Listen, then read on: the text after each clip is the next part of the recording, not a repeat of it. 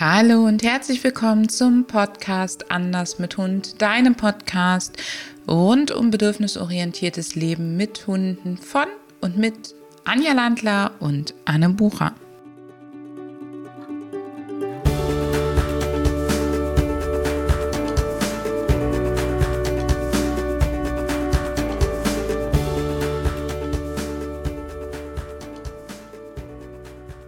Heute ist diese Folge wieder eine Wissen Plus Folge und richtet sich an dich, wenn du als Hundetrainerin, Tierpsychologin oder in einem anderen Beruf arbeitest, in dem du Mensch-Hundeteams begleitest. Und wir widmen uns dem spannenden Thema, woran du merkst, dass du mit deinem Kunden oder deiner Kundin auf dem richtigen Weg bist. Wir haben dir dafür zwei ganz wesentliche Aspekte rausgesucht oder zwei ganz wesentliche Perspektiven. Und die erste Perspektive, da dreht es sich vor allen Dingen um den Menschen. Und wir haben sie genannt, dass du siehst, dass es nicht nur dem Hund, sondern auch dem Menschen deutlich, deutlich besser geht. Anja, woran merken wir das? Ja, wir merken es daran, dass die Kundin die Erfolge bemerkt und sie auch formuliert und sie auch an konkreten Beispielen festmachen kann. Also ich habe das zum Beispiel jetzt erlebt in den letzten Wochen. Eine Kundin hat mir wirklich mehrmals die Woche angerufen und so meine, mein Trainerherz so im ersten Moment, oh oh. Und dabei war das der Anruf so, Anja, ich muss dir was berichten. Ich bin dort und dort spazieren gegangen und stell dir vor, da ist der Hund gekommen und es ist nichts passiert. Wir sind an die Seite gegangen, mein Hund hat geschnüffelt. Also das heißt, ähm, die Kundin hat wahrgenommen, ähm, dass die Situationen für sie besser lösbar sind und hat das auch dann direkt nach dem Spaziergang mir formuliert, mich angerufen. Das sind immer schöne, schöne Ergebnisse. Das, was du sagst, macht gerade bei mir so ein Bild im Kopf von so einem staunenden Kind. Ich weiß nicht, ob ihr das ähm, kennt, wenn ein Kind vor was steht und sagt, oh, was ist das denn? So das erste Mal, weiß ich nicht, einen Bagger sehen oder so. Und wenn es deiner Kundin ein bisschen kleineren Maße so geht, dass sie sagt, das ist der Hammer, dass der das geschafft hat. Oder Anne, dann, dann, dann haben wir jemanden getroffen und der hat einfach den Fang geschlossen und gestanden. Und früher ist der immer in die Leine gesprungen oder weggelaufen oder, oder, oder. Das heißt, sie sieht, dass sich was verändert und sie kann es ganz klar an solchen Dingen ähm, formulieren. Und dieses Indiz des Formulierens brauchst du ein Stück weit, damit du weißt, dass das nicht nur ähm, die rein subjektive Wahrnehmung von ihr ist, weil sie gerade einen guten Tag hat. Und du erkennst es auch daran, dass der Kontakt aufrecht ist, also dass du immer wieder Rückmeldungen erhältst, dass du äh, vor allem, dass die Kundin dir Fragen stellt, wenn sie sich unsicher ist. Ja, das finde ich einen ganz wichtigen Aspekt in der ähm, Vertrauensbasis, dass die Leute sich fragen, ähm, wenn sie sich unsicher, dass dich fragen, wenn sie sich unsicher sind und ähm, wir haben da immer wieder tolle Erlebnisse, dass Leute vor uns stehen und sagen, oh, ich habe mich nicht so richtig getraut, das Thema anzusprechen, aber jetzt, wo wir hier gerade stehen, du, ich habe das und das auf dem Herzen. Und dann wissen wir, der Kunde fühlt sich bei uns definitiv erstmal gut aufgehoben. Er hat das Gefühl, dass wir ähm, mit seinen Problemen ernst umgehen und dass die Vertrauensbasis wächst. Und so eine Vertrauensbasis wächst ja nicht ohne Grund, sondern aufgrund von gemeinsamer, guter Erlebnisse.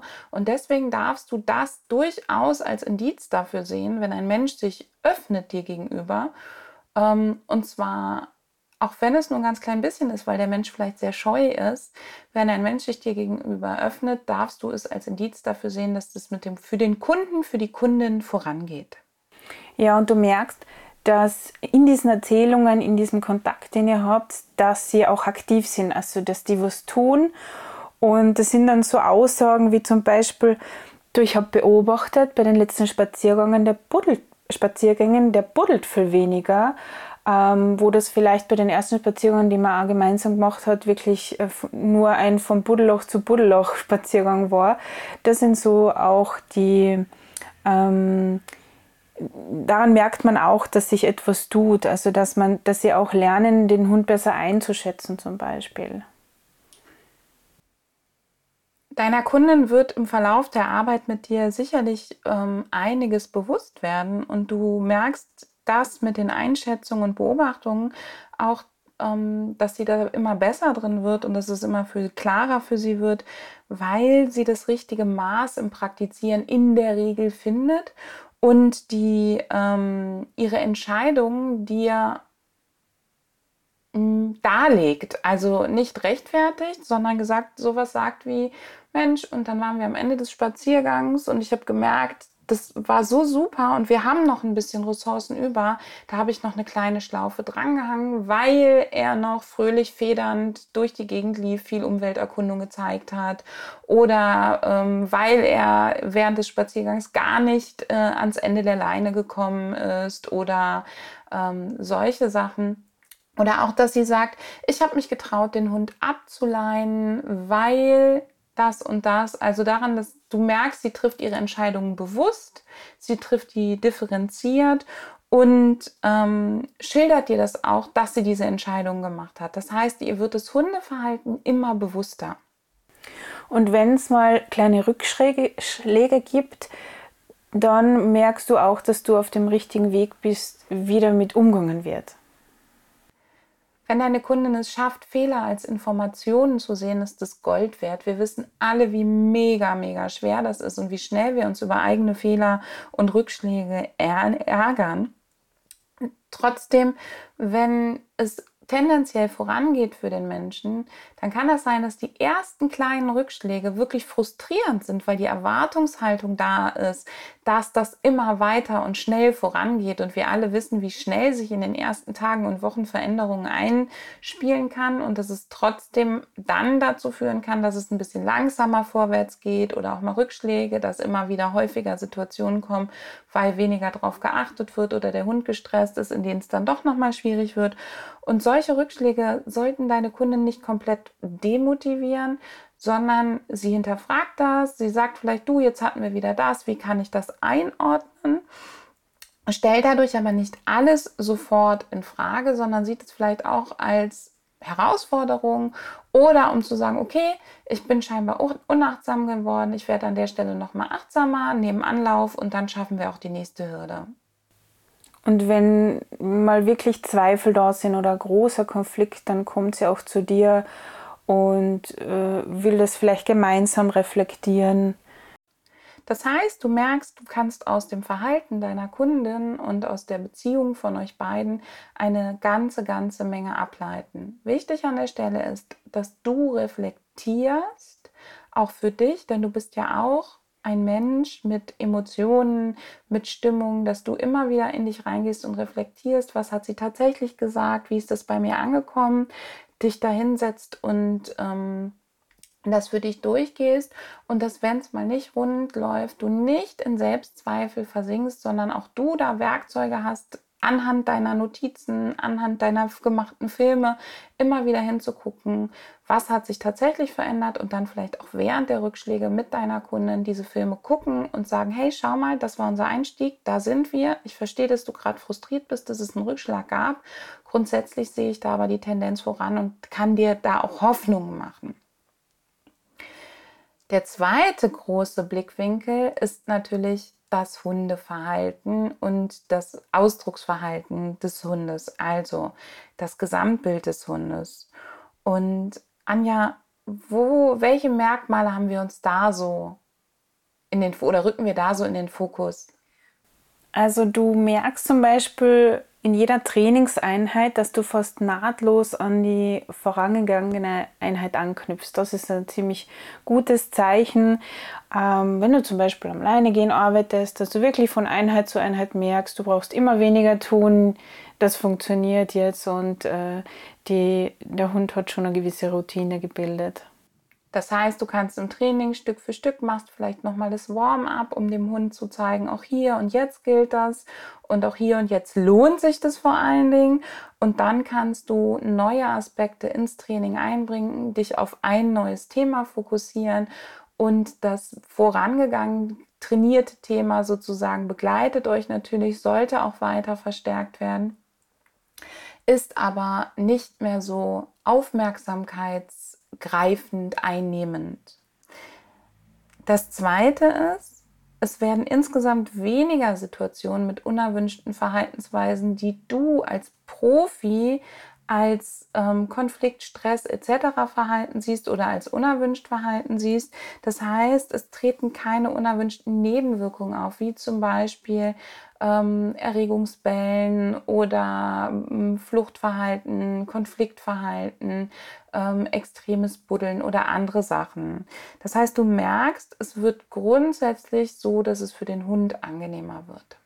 Ein schönes Beispiel ist, wenn du in der ersten Einheit oder in einer der ersten Einheiten wahrnimmst, der Hund bellt oder fiebt zum Beispiel vor dem Aussteigen im Auto und du merkst, äh, das ändert sich dann bei der zweiten oder dritten Einheit und äh, findet plötzlich nicht mehr statt, ähm, ohne dass du konkret äh, zum Beispiel an diesem Thema gearbeitet hast oder nur eine Kleinigkeit geändert hast. Das ist immer ein gutes Zeichen. Es wird einfach vielleicht auch weniger und was ich, was mir gerade so durch den Kopf schießt, häufig ist es ja so, dass Hunde, die zu uns ins Training kommen, auch mit uns erstmal Befindlichkeiten haben und uns vielleicht erstmal im ersten Training so ein bisschen, naja, sagen wir mal, ignoriert haben. Und im zweiten Training kommt der Hund vielleicht schon zu dir, schnüffelt einmal kurz an dir, ähm, nimmt mehr Kontakt auf und ähm, das ist natürlich ein super Indiz. Oder aber auch umgekehrt, im ersten Training war der Hund total an dir interessiert und im zweiten Training bist du schon gar nicht mehr so spannend für ihn. Er sagt dir kurz Hallo und sagt dann, hey, ich weiß aber genau, jetzt wird es schön mit meinem Frauchen und du Trainerin, du bist einfach nur mit dabei. Eine wichtige Sache ist auch noch, dass der Hund mehr und mehr lernt, äh, Situationen eigenständig zu lösen. Und zwar das alles ohne, dass die Erregung stark steigt und er ähm, viele Konflikt oder Konfliktzeichen zeigt oder sehr frustriert ist. Das heißt, für dein Training wenn Situationen auftreten, die vielleicht ein bisschen überraschend sind oder die Kundin fragt dich was und du verpasst deswegen einen Markerpunkt ähm, und oder es kommt was dazu, dass der Hund halt nicht sofort vom Erregungslevel her ganz hoch fährt und du auch an den Themen wie Rumgehibbel, Bellen und Co. gar nicht so viel nebenbei arbeiten musst, das heißt, der Hund wird in sich dadurch natürlich immer sicherer und vielleicht zeigt er dir sogar, wenn etwas auftaucht, womit ihr nicht gerechnet habt oder was für den Hund neu ist, du hast vielleicht sogar damit gerechnet, Ansätze von den Verhaltensweisen, die ihr vorher schon trainiert habt, dann merkst du, der Hund entwickelt da wirklich eine für sich lohnende Strategie und euer Training war richtig, richtig mega gut. Ein wichtiger Aspekt ist, dass die Bedürfnisliste, vielleicht führst du auch eine Top 20 oder Belohnungsliste. Wir führen mittlerweile mit unseren Kunden etwas, was erweitert ist. Das ist die Persönlichkeitsmatrix und darin gibt es eben auch die Bedürfnisliste des Hundes, dass die eine ausgewogene Mischung zeigt und diese Mischung immer ausgewogener wird zwischen Dingen, die der Hund alleine machen kann, äh, wo er mit der Umwelt interagiert oder eben mit der Bezugsperson. Ja, und dass diese Bedürfnisse eben nicht einseitig, sondern vielfältig sind. Also er Verhalten aus der Beutefangsequenz zeigt, ähm, aus dem Sozialverhalten und zum Beispiel ähm, die, die Verhaltensweisen, die ähm, auf das Sicherheitsbedürfnis abzielen, weniger werden.